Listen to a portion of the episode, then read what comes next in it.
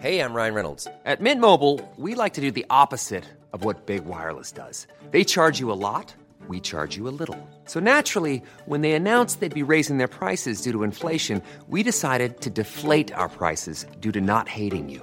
That's right. We're cutting the price of Mint Unlimited from $30 a month to just $15 a month. Give it a try at mintmobile.com slash switch. $45 upfront for three months plus taxes and fees. Promo rate for new customers for limited time. Unlimited more than 40 gigabytes per month. Slows. Full terms at mintmobile.com.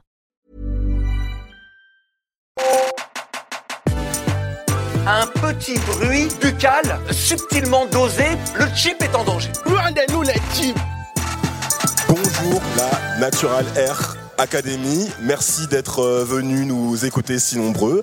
Je m'appelle euh, François Oulac Je suis Kevin Donna. Et moi, c'est Mélanie Wanga. Et nous sommes le Chip. chip. Euh, le Chip. Le Chip. Le Chip, c'est euh, pour ceux qui ne connaissent pas, c'est un podcast de pop culture. Au début, on appelait ça un podcast de pop culture afro. Et puis, euh, en fait, on a décidé d'enlever le mot afro de l'identité du podcast parce qu'on s'est dit qu'en fait, c'était redondant. Parce qu'aujourd'hui, la pop culture, bah, c'est nous. Tout ce qui se fait en cinéma, série, musique, aujourd'hui, c'est nous, c'est la, c'est la diaspora. Voilà. Donc, euh, le podcast. Bravo à vous-même. J'espère que vous êtes d'accord. voilà. euh, alors pour euh, donc le chip, ça apparaît toutes les deux semaines sur la plateforme euh, Binge Audio. Je me trompe pas. Et euh, on fait un truc souvent en début d'émission qu'on aime bien faire, qui s'appelle le trash ou iconique en fait. Le trash ou iconique, c'est une grande philosophe du euh, 21e siècle qui s'appelle Mélanie Branca, qui a dit un jour qu'il y avait deux, émo- deux émotions différentes dans la vie. Il y avait trash ou il y avait iconique. Et en fait, on commente des actualités de la pop culture avec euh, toujours un prisme afro et souvent société et politique. Et on décide en fait si c'est trash, euh, si c'est trash ou si c'est iconique. Et donc on va faire la même chose ici avec vous, si vous le voulez bien. Moi, aujourd'hui, euh, je voudrais faire un petit retour vers les années 90. C'est un peu mon obsession. hein. Avec euh, un de mes iconiques de l'époque, la série télé Moïcha. Je ne sais pas si vous connaissez. Euh, si vous avez regardé Moïcha, levez la main. Ah, Ça ah, Il y a ça des- fait il y a des plaisir. vrais dans la salle. Ça, ça fait plaisir. Il y a des OG.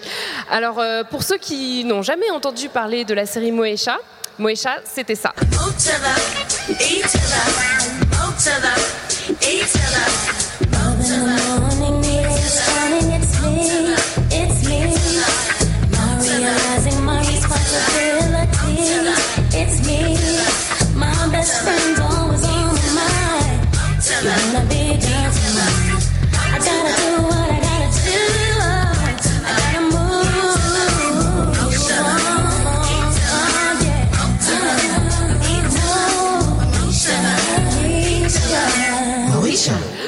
Alors, en France, Moesha euh, a été diffusé sur MCM à partir du 3 octobre 1998. Donc deux ans après sa diffusion américaine.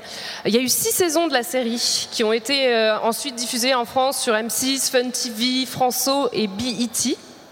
Euh, donc voilà. La série, elle a été créée par Ralph Farquhar, Sarah V. Finey et Vida Spears. Donc apparemment aucun lien de parenté avec Britney, hein, Vida Spears. Voilà. Euh, Moesha raconte l'histoire de Moesha Denise Mitchell. Donc euh, Moesha, euh, c'est une jeune fille de 16 ans qui vit avec son frère Miles et son père Frank et doit s'adapter à l'arrivée de sa nouvelle belle-mère, donc la nouvelle femme de son père, qui est aussi la proviseure de son lycée. Donc euh, du coup, on voit vraiment au jour le jour la vie de Moesha qui est entourée de ses amis. Donc ses amis, c'est Kim, Nissi et Hakim. Euh, le personnage de Moesha, elle est in- interprétée par la chanteuse, donc chanteuse slash actrice Brandy Norwood. The Brandy, la Brandy. hein. Euh, on la connaît entre autres pour son rôle de Cendrillon. Euh, donc dans Cinderella avec Whit- Whitney Houston dans le rôle vu, de la bonne fée. dans Cendrillon. Mais oui, un Cendrillon noir quoi. Avec Whitney dans le rôle de la bonne fée, donc c'est quand même déjà rien que ça iconique. Euh, mais on connaît surtout Brandy pour ça.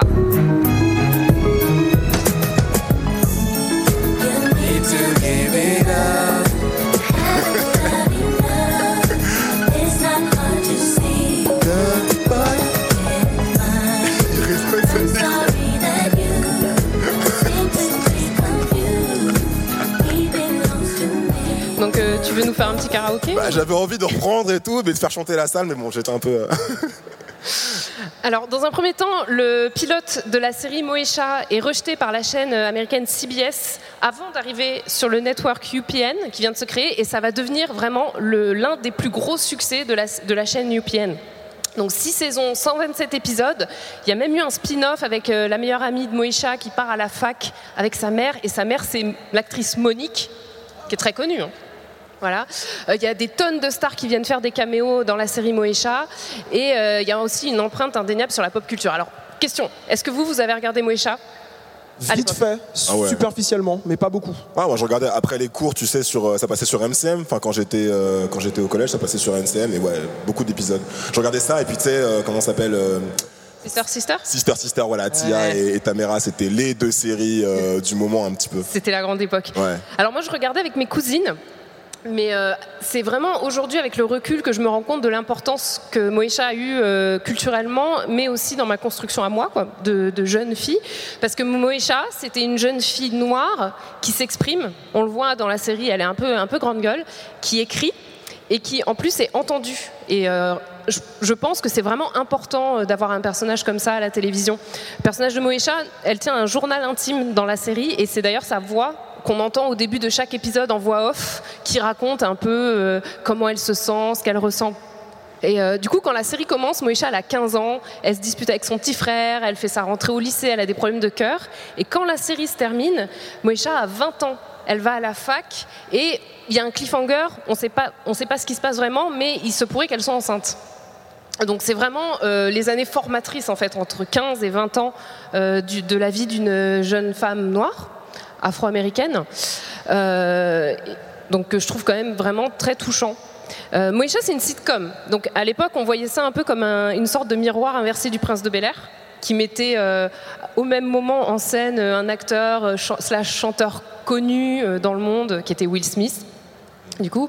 Et je pense que comme le prince de Bel Air pour les jeunes garçons, Moesha, ça a opéré un peu comme un- une sorte de miroir pour les jeunes femmes afro-américaines des années 90. Parce que les amies de Moesha sont drôles, sont intelligentes et sont pas des clichés. All right, everybody, fall in, troops. Let's go out on a positive note. Where are we going? College. What are we gonna use? Knowledge. And how are we gonna get there? Affirmative action. Kim. Girl, I'm just funning. Donc voilà, c'était une série qui, sous des airs un peu légers, arrivait toujours un peu à glisser des références à l'actualité, à la cause noire, euh, à comment les, personnages en fait euh, noirs interagissaient avec leur environnement.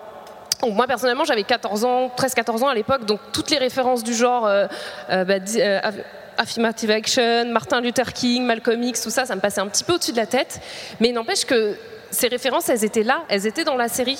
Et rien que ça, ça veut dire quand même quelque chose pour une série grand public. C'est intéressant, du coup la série elle avait plusieurs niveaux de, de lecture. quoi, un lecture, peu. Ouais, ouais, ouais, c'est ça complètement.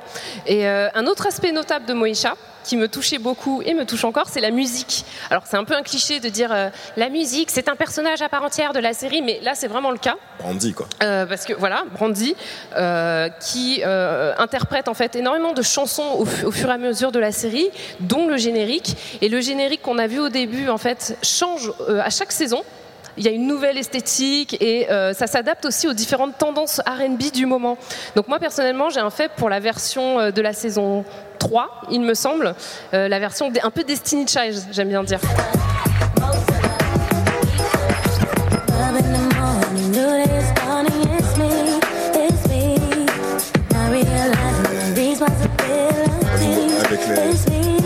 the morning,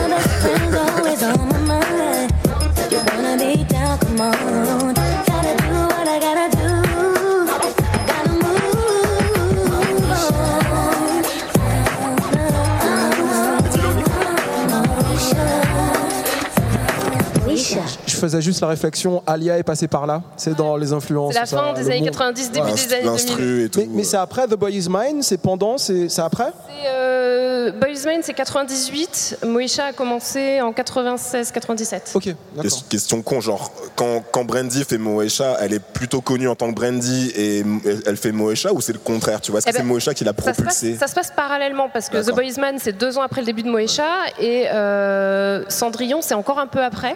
Donc elle a été dans Moesha parce qu'elle était déjà connue dans la musique. quoi. Oui, ouais, très clairement, ouais.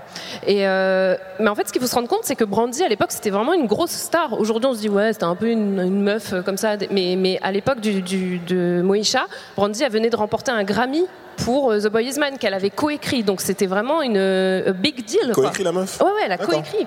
Ok. Euh, du coup, moi, ce que j'aimerais faire, c'est pour vous montrer en fait l'influence de Moesha et l'importance que ça avait à l'époque, faire une toute petite liste des guest stars. Donc, c'est une liste incomplète des guest stars qu'on a pu voir dans la série. Donc, pour commencer, on a eu Tony Braxton, Wow. qui était quand même à l'époque aussi a big deal. Euh, ensuite, on a eu Mary bien, Blige, qui était euh, pareil, grosse grosse star. Lil Bow Wow, euh, Boys to Men, les Boys to Men, on s'en souvient tous avec émotion. Quincy Jones, euh, Maria Carey, qui est apparue dans la série. Marrant, je, viens de faire un tweet il y a, il y a genre trois jours sur Maria Carey et je dis euh, Maria Carey, that's it, that's the tweet. Euh, on a eu Snoop Dogg aussi dans la série, Dr. Dre, Usher, Jennifer Lopez, La photo d'Usher. Lil. Kim. Et on a même eu un épisode spécial où Brandy est apparu en tant que Brandy, qui rencontrait Moesha. Donc dans son propre rôle, dans l'épisode Moesha meets Brandy, c'est Moesha qui veut aller à un concert de Brandy avec ses amis, mais ils n'arrivent pas à avoir de place, donc en fait ils essayent de, de s'infiltrer dans le concert, et c'est le frère de Brandy, donc Reiji, qui les fait rentrer Euh, dans le concert, et Moesha rencontre Brandy, et elles se disent Eh mais euh, on me dit souvent que, que je te ressemble et tout. Enfin, Lago un a, fait un caméo dans sa propre série. Exactement. C'est assez surréaliste. Euh, J'aimerais juste aussi attirer votre attention sur les looks de Moesha parce que là, si vous êtes fan des années 90 et si euh, ça vous manque, quand vous regardez Moesha, vous, vous en reprenez une bonne dose dans la figure. Donc j'ai compilé quelques looks. Donc euh, qu'on va pouvoir regarder. D'ailleurs, on va commencer par les rayures. Très important, les rayures. hein. Euh, donc voilà, jaune, jaune et, et noir, la hive avant l'heure. hein. Ça revient grave en plus. ça. Mais oui, ça revient, tout revient. C'est vraiment l'esthétique Ouais, ouais, ouais. complète qui revient. Ensuite, on avait les imprimés assortis assez audacieusement. Ça allait pas trop ensemble, mais on tentait le coup quand même. On avait aussi les chemises en satin, un gros hit. Je pense que ça vous irait bien, les mecs. Si vous. J'en cherche une en plus en ce moment. Et on avait les barrettes assorties à la chemise en satin, ce qui est d'un goût tout à fait exquis. J'ai j'ai une question. Est-ce que tu as une photo en salopette Parce que François est venu en look 90s J'ai aujourd'hui. cherché désespérément une photo de salopette, je n'en ai pas trouvé, mais elle a emporté dans la série, elle a emporté. hein. C'est vrai. Mais en vrai, c'est pas ironique. Moi, je me souviens très bien que je voulais m'habiller comme ça. Euh, D'ailleurs, à ma propre échelle, je le faisais. Mais je sais qu'à votre grand désarroi, vous m'avez dit ouais, faut que tu trouves des photos. Bah, J'ai trouvé aucune photo de moi. T'as voulu Non. éviter de mettre des gros dossiers, Ah, surtout. euh, Non, non, mais bon, peut-être qu'il y en a quelque part, mais là, je les ai pas trouvés. Euh, on est à la Naturalaire Academy. On va parler un peu des coiffures, quand même. Moesha, sa coiffure signature, c'était les braids qu'elle portait tout le temps. Donc elle changeait de style quasiment à chaque épisode. Euh, moi personnellement, ça me faisait rêver, même si c'était pas très réaliste, parce qu'il faut savoir que l'alternative à l'époque, c'était les magazines féminins, et que comme on n'était pas dedans, ben moi, quand je voyais Moesha qui changeait de coiffure, je me disais, waouh, enfin, enfin, on me parle à moi, quoi. Euh, donc là, on va faire une petite, euh, un petit insert de la frange de Moesha, donc une frange en braids. Photo suivante. Voilà, magnifique. Je sais, je sais pas s'il y a des gens euh, qui testent ça aujourd'hui. Moi, personnellement, c'est la première fois de ma vie que je voyais ça. J'étais, j'étais hypnotisée. Ensuite, on a les fameux clips papillons des années 90 que tout le monde voulait porter. C'était, c'était un hit dans les cours Ouais, de récré. ça, ouais. Voilà. Ce n'est pas réservé qu'aux blanches. Nous aussi, on pouvait porter ça. Euh, ensuite, on avait les barrettes sur les braids. Donc moi, personnellement, j'ai envie qu'on relance cette mode en 2020. On se met des petites barrettes juste ici, là, je trouve, d'un goût pareil, exquis. Ensuite, on avait les pics. Vous vous souvenez des pics? Oui, ça oui. Mais ça, oui. c'est la version Renoir, tu vois. Tu prends Oui, les braids oui. et tu les mets. Euh, et on avait bien sûr les chignons de Moesha qui ne nous ont jamais vraiment quittés. hein. Moi, personnellement, je vois encore des filles comme ça dans la rue. Voilà. Et bien sûr, pour finir, le look iconique de Moesha qui était les couettes avec des braids. Donc voilà, les couettes bien haut sur, sur la tête avec les braids. Donc voilà, c'était l'inspiration du jour euh, NHA si vous voulez tester des trucs en rentrant chez vous. Outwit of the day. voilà, exactement. Euh, mais pour moi, vraiment, euh, Moesha, c'était un exemple de ce que je pouvais faire avec mes cheveux, autrement qu'avec du défrisage. Parce que moi, personnellement, dans, dans mon école et partout dans la rue, toutes les filles étaient défrisées.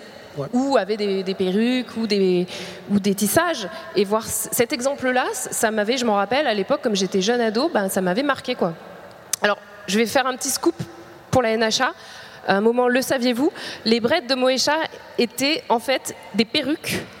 Euh, parce que, en fait, comme elle changeait de style à chaque épisode quasiment, Pour aller plus vite. ça lui permettait de, voilà, de changer. Donc euh, un mythe s'effondre. On peut voir, il y a quelqu'un qui a fait une enquête sur Instagram, voilà, qui en fait, tout est faux, c'est une perruque. Les gens dans les commentaires sont ultra choqués, disent Ah, on m'a menti, euh, j'ai passé des heures et des heures à me faire tresser comme elle alors que ça servait à rien.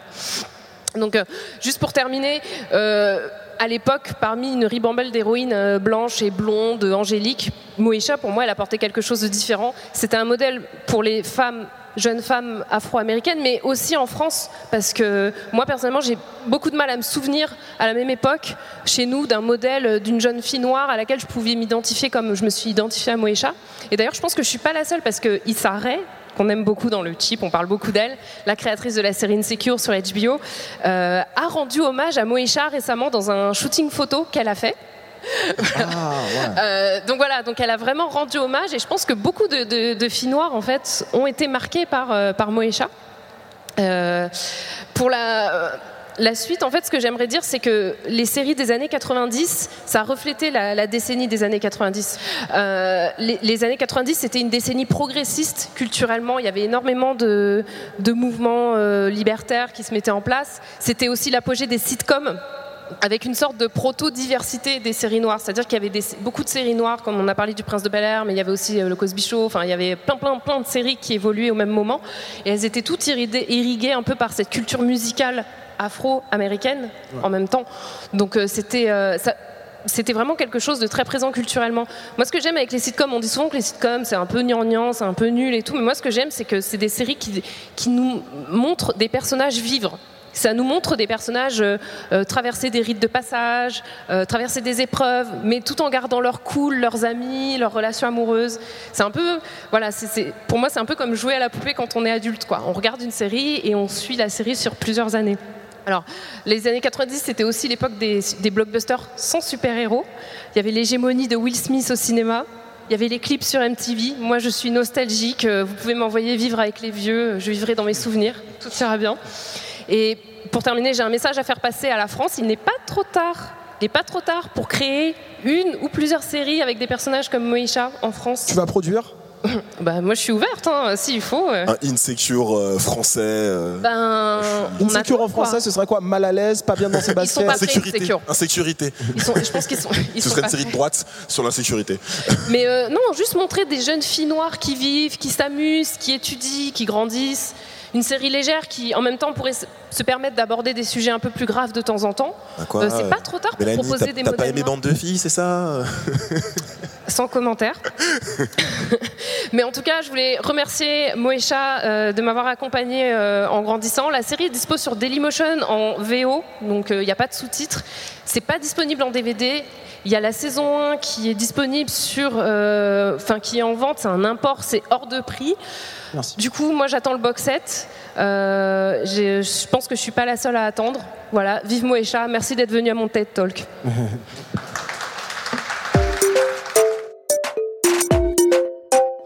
alors, cette semaine, euh, il y a une affaire qui est un peu passée sous le radar. C'est une sorte de polémique dans la polémique, éclipsée par une autre polémique.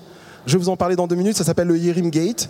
Mais avant de commencer, je voudrais revenir sur une autre affaire, sur l'affaire euh, Christine Angot.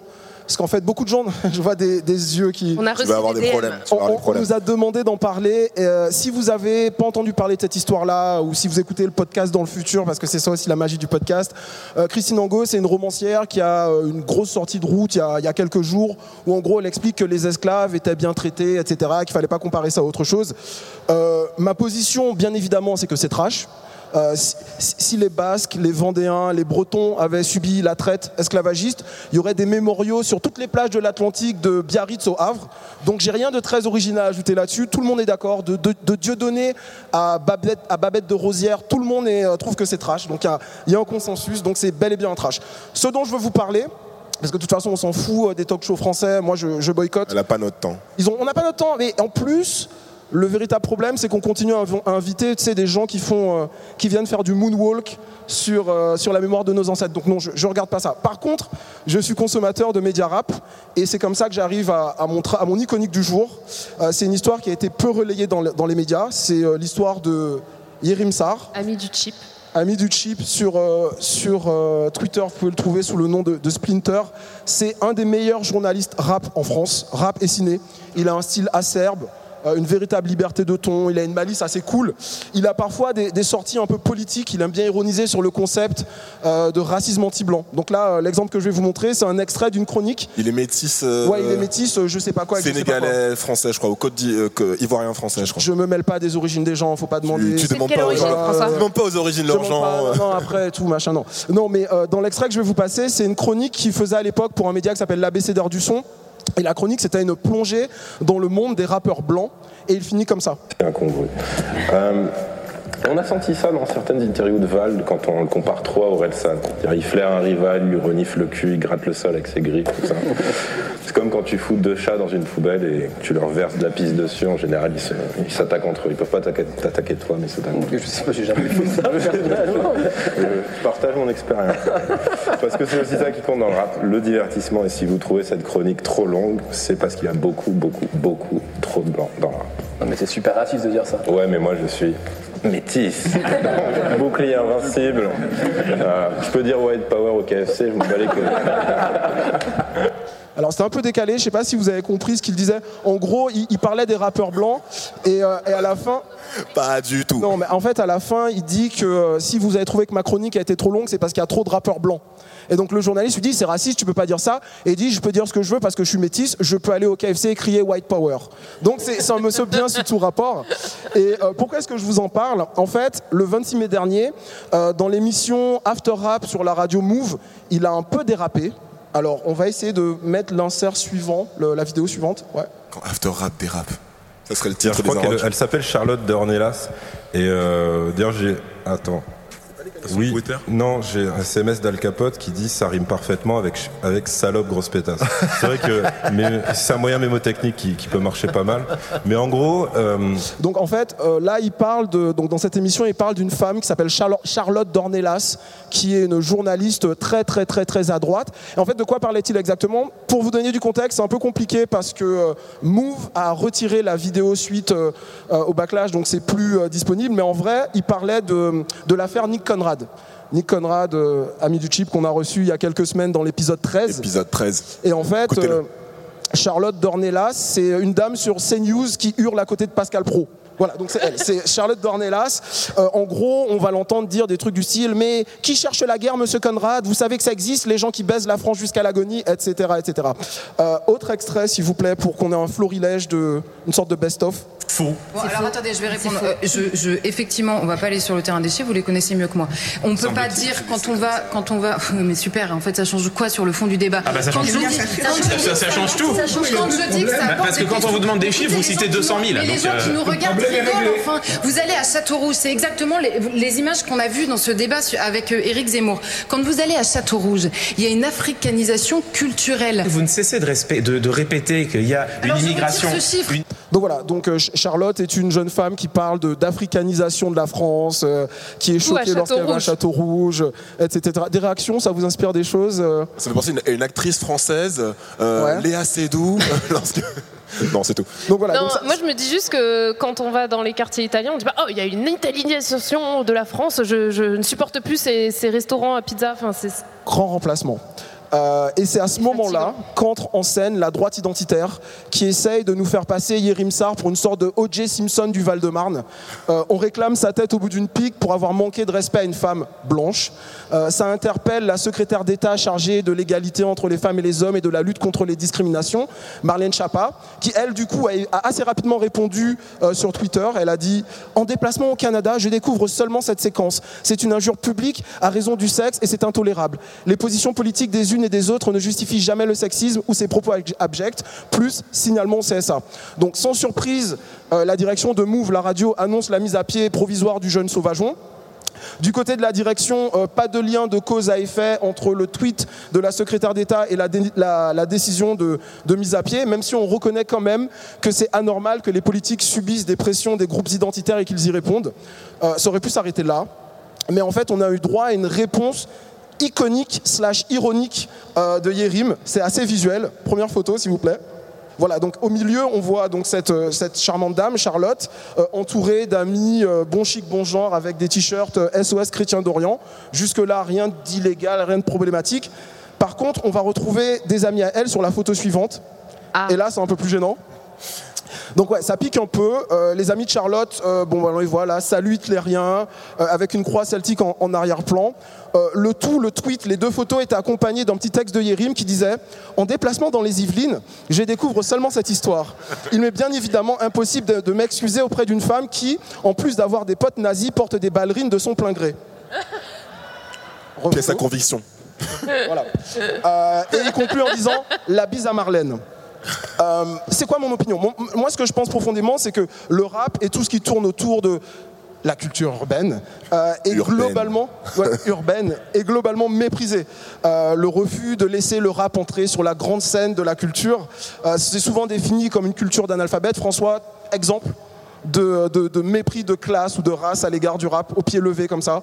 N'importe quel euh, rappeur français qui passe sur n'importe quel euh, plateau de télé, je pense notamment à Fab euh, dans les années 90 sur le plateau de Taratata, tu sais Ok, non, ça, je l'ai pas. Euh, il était face à Nagui ainsi qu'un chanteur euh, québécois et en gros pendant 5 minutes ils ont fait fuck fuck fuck fuck fuck fuck fuck comme ça ils l'ont pris pour un demeuré et le mec s'est juste barré du plateau en fait avant la fin de sa prestation. Tu pensais, je crois que tu, tu parlais aussi de, de Akhenaton, de Ayam qui était venu euh, sur un plateau avec euh, face à Colin Serrault, c'est Ouais. ça? Qui Vous baisez ouais, des. Je sais pas quoi. baiser des, des bips. Ouais, vous baisez des.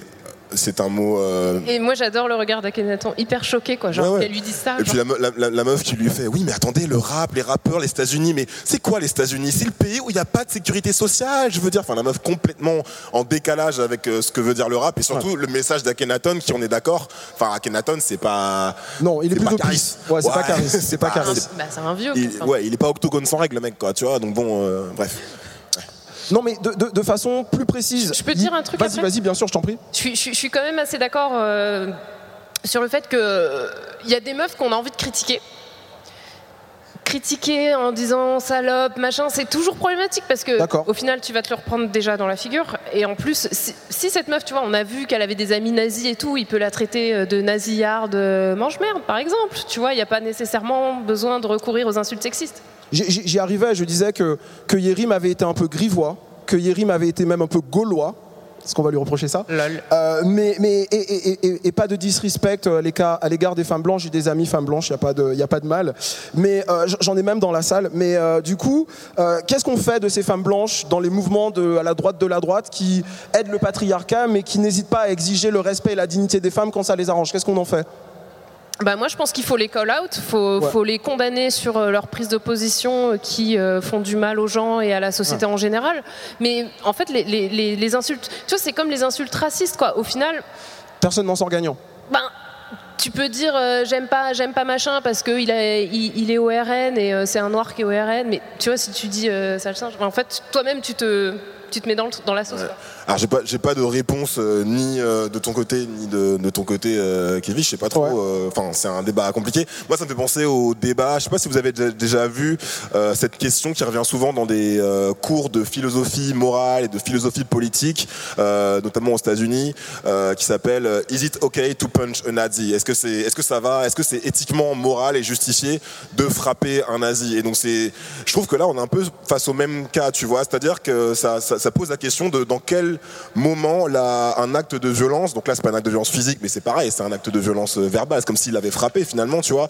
Est-ce que tu as le droit de le faire dans le cas d'une idéologie extrême, notamment comme celle de Charlotte Dornelas, tu vois. bah, je dis pas que j'ai la réponse, hein, je dis que ça pose la même question et que c'est intéressant, tu vois. Pour, pour avancer un petit peu, ce que je voulais dire, c'est que en, en plus de la question de, du multiculturalisme ou de l'africanisation de Château Rouge euh, qu'elle découvre en 2019, Mm. euh, il faudrait revenir sur, sur, les, sur ses positions, sur le mariage pour tous, sur les droits des personnes LGBT, l'accès à l'avortement, qui sont des choses qui sont de plus en plus remises, remises en question. Mais en fait, ce qui est cool dans cette histoire, c'est que c'est un iconique avec une fin joyeuse. En fait, Twitter s'est emparé du hashtag FreeYerim, hashtag Free- FreeYerim. Le free quelqu'un, c'est l'expression qui est couramment utilisée euh, par les fans de rap lorsque un rappeur est incarcéré à tort ou à raison. Free Mick Mill, Free Free Tony Free Kevin. euh, euh, il, il- il a lui-même, Ye- Yerim était surpris en fait du- de l'ampleur du soutien qu'il a eu sur, sur les réseaux. Et donc il a fait il y a deux jours son retour sur Planète Rap comme un prince en déclarant qu'on n'allait pas se faire marcher dessus par des ballerines.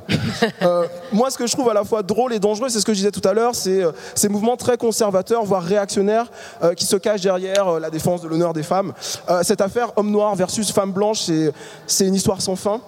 Euh, L'idée qu'elles ont besoin d'être protégées euh, de méchants noirs, ça m'a fait penser en fait à une nouvelle série, une série Netflix qui s'appelle When They See Us, dans leur regard en français. C'est quatre, euh, quatre épisodes sur, sur Netflix réalisés par Ava DuVernay. Et en fait, c'est l'histoire des Central Park 5, cinq jeunes adolescents noirs de, âgés de 14 à 16 ans, accusés à tort du viol d'une jeune femme blanche. Euh, J'ai regardé le premier épisode, c'est poignant. Euh, le camp du mal, la police de New York, euh, en fait, est interprété par Felicity, Felicity Youthman, ancienne Desperate Wives, Ah, la- la American qui a- Crime. Et actuelle scameuse Voilà. dans l'affaire. euh, les, les- les- les gens riches d'Hollywood qui, euh, Payent les qui payent pour que leurs enfants à forever, l'école. forever Linette, quand même, Linette euh. Scavo euh, dans mon cœur, quoi. Bref, elle, elle Linette joue- scameuse. elle joue dans, elle joue la procureure qui a décidé dès le début que ces jeunes, ces cinq jeunes hommes euh, allaient, euh, enfin, devaient directement aller en prison. Devait être. Euh, pour l'anecdote, c'est une histoire vraie. Et à l'époque, euh, fin des années 80, début des années 90, il y avait un, un milliardaire américain qui s'était payé euh, une page dans un, dans un journal local pour, pour réclamer euh, la peine de mort pour ces cinq jeunes hommes noirs qui n'avaient rien fait. Il s'appelle Donald Trump. Donc c'est intéressant euh, cette histoire. Et puis de façon plus générale, j'espère que, que la télévision française, avec toutes ces polémiques, etc., ça va changer. Euh, en conclusion, je vous dis que si tout se passe bien, normalement à la rentrée d'octobre, Mélanie Wonga sera chez Thierry Ardisson. François Oulac sera chez On n'est pas, couché. Tu mets où? Et moi, on n'est pas couché. Chez, Ah non, chez non, Ruquier. non, non, non, non, je- non, non, non, non. je, je- je serai, Moi, c'est moi qui y vais. je serai chez Pascal Pro. On va refaire le match. Merci à vous. T'abuses, t'abuses, Kevin. Alors moi, euh, j'ai un iconique à décerner à la personne que vous voyez à l'écran, donc euh, humoriste bien connu n'est pas, qui s'appelle euh, Fari, Fari Lopez, euh, pour évidemment son intervention euh, lors de la cérémonie euh, des Molières de cette année. Salut les blancs. Euh, ah. Il l'a. Désolé, excusez-moi. Non, non, non, parce que ah, en fait, j'ai un rôle à tenir dans cette soirée. C'est- On m'a dit, Farid, il faut que quelqu'un leur dise, euh, c'est trop blanc. Voilà. Non, mais voilà. C'est trop blanc. En fait, si je veux vous parler de Farid, c'est pas réellement pour vous parler de son humour, de sa carrière ou de son propos politique. En fait, j'ai envie de vous parler de ma ressemblance physique supposée. Lol. Commencez pas à rigoler. Ma ressemblance physique supposée avec Farid. En fait, on me dit très souvent euh, que je ressemble à Farid. Euh, C'est-à-dire qu'il n'y a pas plus longtemps qu'il y a genre deux semaines, on était euh, à l'anniversaire de, de ta chérie Kevin, ma, ma cousine Sophie, et un couple d'amis euh, nous euh, m'a- m'approche et dit "Eh, dis donc, tu serais pas le frère de Farid?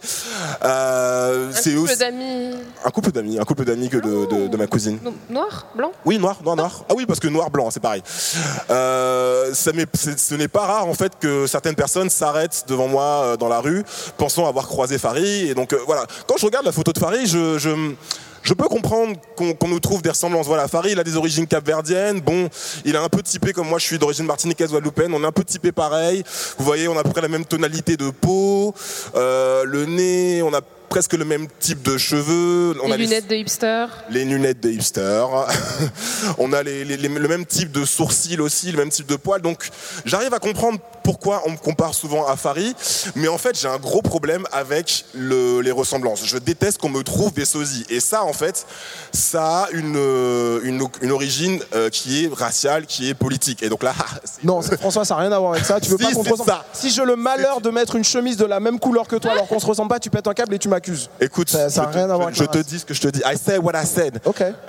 Et ça, c'est une mission pour le chip. Si on parlera, c'est une mission pour le chip. Ok. Euh, je suis né en Martinique, je vis à Paris depuis que j'ai 6 ans et depuis ma plus tendre enfance, euh, dans mon parcours scolaire et ailleurs, on me compare avec différents euh, hommes noirs qui n'ont absolument rien à voir avec moi. Par exemple, voilà, quand j'étais au collège, on m'appelait Eddie Murphy. Histoire vraie. On m'a également appelé Doc Gineco parce que je suis noir et que j'ai des cheveux sûrement. On m'a également appelé Steve Urkel, alors qu'on est d'accord, je ressemble pas du tout à Steve Urkel. Quoique, il y a des moments, peut-être, où je le ressemble un petit peu. Ah merde. Ça peut arriver. Mais en règle générale, vous êtes d'accord quand même pour dire que Steve Urkel, euh, donc Jalil White, l'acteur Jalil White, euh, Eddie Murphy et euh, Farid, tous ces gens-là n'ont absolument rien à voir physiquement et encore moins avec moi. Donc euh, il y, y a un petit problème. Et j'ai appris récemment en fait pourquoi on me comparait tout le temps à tous ces mecs. Et donc c'est une sorte de phénomène psychologique qui s'appelle le cross race effect. Alors en fait le cross race effect, ce n'est pas une euh, discipline de CrossFit. Pas un, un tag sur euh, YouPorn. euh. c'est pas le même tag. Le cross race effect. C'est un biais psychologique qui fait euh, l'objet de nombreuses études scientifiques euh, et, euh, psychologiques depuis euh, plusieurs années. En fait, on a commencé à faire des études universitaires dessus en 1914 aux États-Unis. Et donc, en fait, pour être euh, très simple, c'est le fait que on a plus de mal, le cerveau humain a plus de mal à euh, distinguer des, euh, visages, des individus, des, visages d'individus au sein d'un groupe racial. Et j'utilise groupe racial évidemment avec euh, beaucoup de guillemets. hein. Vous comprenez que groupe racial, c'est-à-dire un groupe de phénotypes, on peut être typé, voilà, euh, noir, euh, asiatique, etc. Dans ce sens-là. Et donc on a plus de mal à distinguer les, individus euh, du groupe racial. Euh, qui n'est pas d'une autre, tout simplement. Donc ça veut dire que si vous avez été, si vous avez vécu tout le temps euh, entouré de personnes blanches, bah, vous allez avoir plus de mal à distinguer, mettons, des personnes asiatiques. Et c'est pour ça que, par exemple, les personnes blanches disent que tous les noirs se ressemblent et tous les asiatiques. Voilà, c'est pour ça.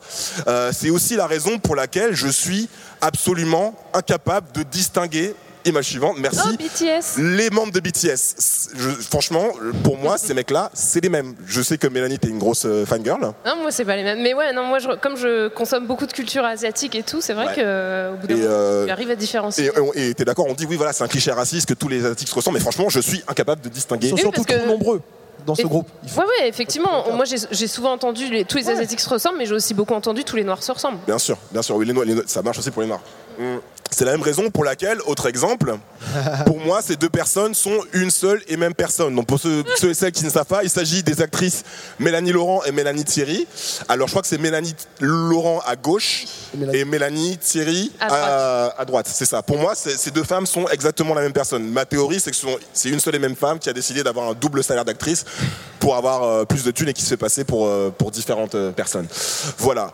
Donc euh, finalement, le cross-race effect, c'est un, un phénomène biologique psychologique euh, qui est universel. On est d'accord que voilà, euh, qu'on soit noir, blanc euh, ou peu importe, euh, tout le monde est, est, est sujet au voilà, tout le monde est tout le monde, tout le monde est sujet au, au- au cross-race effect. C'est juste que là où les questions de race, je pense entrent en jeu, c'est que les représentations, notamment dans notre pays comme la France, ne sont pas équitablement réparties. C'est-à-dire que dans l'espace public, on va voir beaucoup plus de personnes blanches et même Dans l'espace dire- médiatique, tu veux dire Enfin, la télé. Là, médiatique, voilà, dans les, rep- dans les représentations collectives, dans la pop culture, etc. On voit beaucoup plus de personnes blanches et les canons de beauté sont beaucoup plus des personnes blanches que, mettons, des personnes noires et des personnes asiatiques. Euh, la beauté blanche, les canons de beauté blanc sont une sorte de, de type hégémonique et donc tous les autres types bah, sont minoritaires. Là, je pense que je vous, je, je vous apprends Et du coup, le cross-race effect, euh, c'est pas un truc raciste en soi, mais il vient renforcer euh, des clichés racistes qui sont euh, préexistants euh, et qui font que du coup on a les, gens vont, avoir une perception un peu monolithique des, et stéréotypée des, minorités et donc des noirs. On voit un peu les minorités comme une sorte de masse grouillante sans individus euh, qui se détachent et donc voilà c'est des Et donc ma, théorie, c'est que, parce que ça peut être un sujet un peu anecdotique comme ça, et ma théorie, c'est que du coup, par exemple, on voit beaucoup de, de faits divers, notamment aux États-Unis, d'arrestations abusives d'hommes noirs qui ont rien fait. Et donc quand on interroge les, policiers qui ont, qui ont, arrêté, qui ont arrêté les, les mecs, ils disent ben, euh, le, le- le mec correspondait à la description, à la description du suspect. Bah forcément, puisque le suspect c'était un homme noir avec des cheveux, ça va être compliqué euh, de... Un homme noir entre 1m50 et 2 mètres. Ouais, voilà, un homme noir avec deux bras et deux jambes. Bon, bah oui, et vu que la description a été donnée par une personne blanche, bah forcément, on euh, ne s'en sort pas. Donc voilà, le cross-race effect, comme je disais, est universel, mais il touche plus durement les minorités. Et parfois, ça prend des proportions absurdes. Et moi, j'en ai, euh, j'ai j'ai vécu ces, ces proportions. Il a suffi euh, au collège que ma, que ma voix euh, mue pour qu'on me compare à cet homme, Barry White. Alors qu'on est bien d'accord que je ne ressemble pas du tout à J'ai Barry j'ai White. beaucoup de mal à t'imaginer avec une autre voix. euh. Salut, c'est François Oulac. Ben, même quand j'étais enfant, j'avais une voix un peu grave en fait. Ah, d'accord. On m'a également comparé lorsque je me suis laissé pousser les cheveux à. Bon, celui-là, facile. voilà, en bonus Oh à droite, my c'est une photo de moi Ah, avec mes cheveux longs. Ben, je, vais, je, vous, je vous je juge sur C'est c'est quoi C'est un kéfier C'est qu'est-ce que tu Ouais, c'est un, un kéfier à l'époque, c'était. euh, euh, C'était all the rage, ok. Quand j'en ai eu marre qu'on se moque de mon afro, j'ai décidé de faire les tresses collées. On m'a appelé évidemment Snoop Dogg, sans compter Sean Paul, on connaît les bails. Euh, et puis euh, le jour où j'ai changé ces lunettes, avant j'avais une paire, euh, j'avais une paire euh, carrée, puis je suis passé à une paire ronde. Euh, j'ai fait une photo de profil, la voici, c'est ma photo Facebook. Et puis dès que j'ai mis ces lunettes là, on m'a comparé à Spike Lee, évidemment. Légitime, légitime. Euh, donc finalement, Même quand je... posture. Donc finalement, quand je refuse d'être comparé à, à Farid, à Eddie Murphy, à Jalil White, à Spike Lee et à tous les autres, c'est pas seulement une question esthétique. En fait, je lutte contre le racisme. C'est ça le Ah, truc. ah. Ah, bah oui. Donc voilà, tu vois, il y a, il y a genre Aimé Césaire, il y a Malcolm X, et puis il y a, il y a- tu vois, je suis un peu. Il y a toi. Et puis en plus, je trouve ça, je trouve ça un peu injuste. Euh, D'autant plus qu'il y, a- il y a des hommes en fait à qui, des hommes noirs à qui je ressemble pour de vrai et à qui j'aimerais qu'on me compare en fait. Par exemple, Idris Elba. Je suis désolé, mais Ouais, ouais, je- la pause, ouais, c'est- la même exactement chose. la même, Moi, je vois la pas même. de différence. C'est même pas la même, Euh, même sourire, quoi. Bah, franchement, on pourrait me comparer également à Two Chains, le rappeur. Je suis désolé, c'est exactement la même chose. On pourrait me comparer également à Michael B. Jordan. Je trouve qu'il y a un- vraiment un, un vrai air de ressemblance. Là, on plonge dans la mauvaise foi la plus complète. Non, euh, regarde, c'est la même chose, même pose, même tank top, etc. C'est tout pareil pour Même moi. biceps. Même ouais, c'est bah, ça. ouais. après, euh, même biceps. Sans protéines. Et donc, si vous voulez, parmi tous les sosies réels ou supposés qu'on m'a qu'on m'a trouvé, je vous ai pas encore parlé de mon pire ennemi. Mon pire ennemi, c'est lui. C'est euh, Vissolo, Vissolo, un, un rappeur du, euh, Sayan Supakru. du Sayan Supakru. Pour ceux qui connaissent pas Vissolo, c'est un noir à lunettes, Vissolo, Vissolo. homme de zouk, homme de soukous. Malhonnête ce coup-ci, si j'ai pas toi, j'ai ta J'ai sa cousine, Ouais, c'est ça. merci. en fait, j'ai vraiment un problème avec ma, ma ressemblance avec Vissolo et j'ai un rejet vraiment épidermique de, de- de ce mec parce que je crois qu'en fait j'ai j'ai peur de lui parce qu'en fait il me ressemble quand même un petit peu et donc du coup je, je vois c'est un, c'est un peu ma kryptonite, tu vois mon, C'est mon- pas la même implantation de barbe, quand même. Ouais, non, c'est vrai. C'est c'est le seul, c'est la seule différence que tu vois. c'est pas très sympa. Euh, et donc voilà, c'est pour ça en fait. Je pense que comme c'est celui qui se rapproche le plus de moi, euh, je- je- j'ai un, j'ai un problème avec Visselo. Et ça fait 15 ans vraiment qu'on me, depuis qu'Angela est sortie en fait, qu'on me euh, poursuit avec Visselo. Euh, et en fait, depuis que je suis présent sur les réseaux sociaux, je fais l'objet d'une euh, campagne de harcèlement. Une campagne de, harcèlement qui, oui, une campagne, bah oui, qui, je le dis, n'ayons pas peur des mots Un petit François Oulac. qui consiste en fait à me, me rappeler euh, euh, toutes les personnes à qui je suis euh, semblé, censé, excusez-moi, ressembler.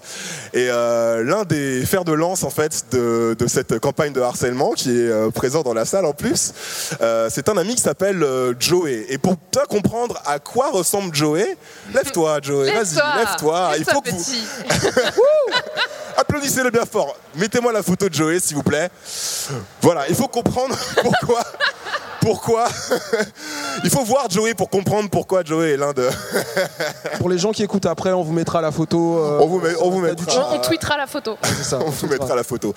Euh, et en fait, mon problème avec Joey, c'est mon pire ennemi un peu Joey. Parce qu'en fait, on dit souvent à Joey que Joey ressemble à Farid, euh, que Joey ressemble à Spike Lee. Moi, on me dit que je ressemble à Vissolo. Et après, on nous dit que Joey et moi, entre nous, on se ressemble. Donc si vous voulez. C'est ça- Inception, Ouais, euh. voilà, ça ricoche dans tous les sens et ça devient assez, assez oppressant.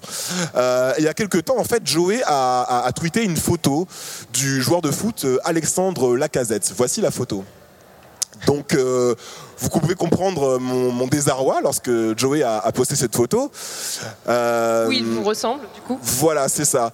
Et, euh, et avec, euh, donc avec le- la photo, Joey a, a posté euh, ce, ce tweet, ce texte. Voilà. Ravi d'apprendre que Lacazette vient de signer aux Ressemblances FC avec Fari, Ridla, Crisi, Vissolo et Franzoul. Franzoul, c'est moi. Euh, pour ceux qui savent pas, Ridla et Crisi sont deux rappeurs respectivement guadeloupéens et non, ouais, guadeloupéens et belges. Qui vous ressemblent Non, ils me ressemblent pas. c'est des Renois à lunettes qui n'ont rien à voir avec moi. Crisi un peu quand même. Hein. Non, je te Bon, bref. Et à ce moment-là, en fait, Joey a finalement, sans le savoir, mis euh, à bas deux décennies de combats politiques. N'ay- N'ayons pas peur euh, des mots. Merci, Joey. si vous voulez. ah, non, ne l'applaudissez pas, ne l'applaudissez pas. Moi, Ne j'applaudis pas. pas.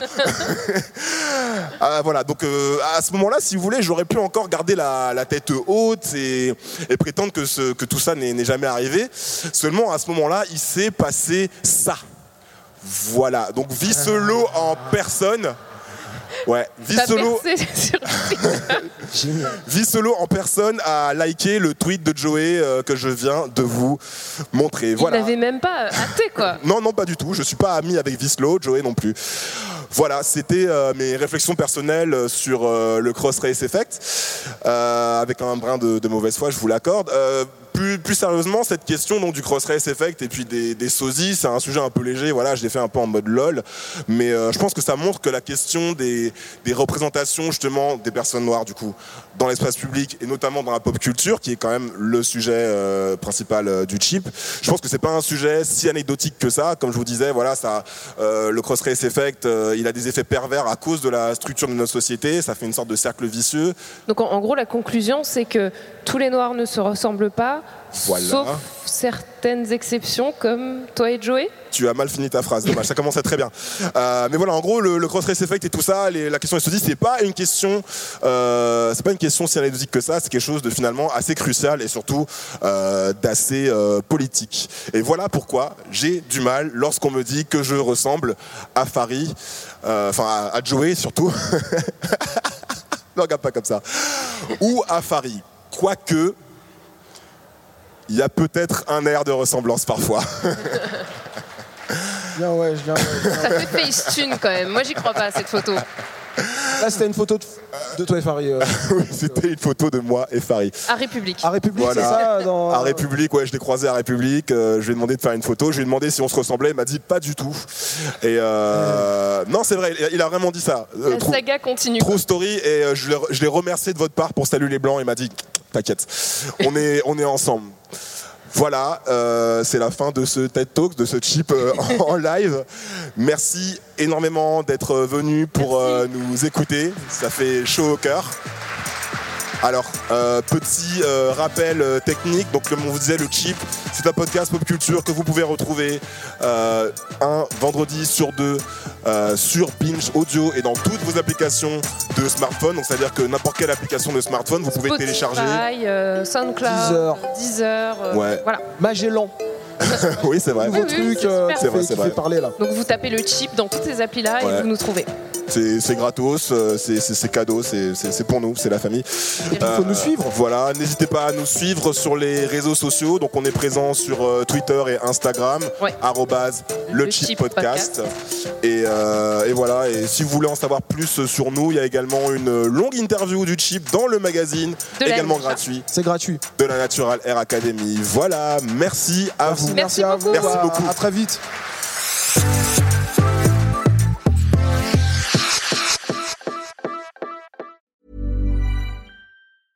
This Mother's Day, treat mom to healthy, glowing skin with Osea's limited edition skincare sets. Osea has been making clean, seaweed infused products for nearly 30 years. Their advanced eye care duo brightens and firms skin around your eyes, while the Golden Glow Body Trio nourishes and smooths skin all over. Go to OSEAMalibu.com and use code MOM for 10% off your first order site wide.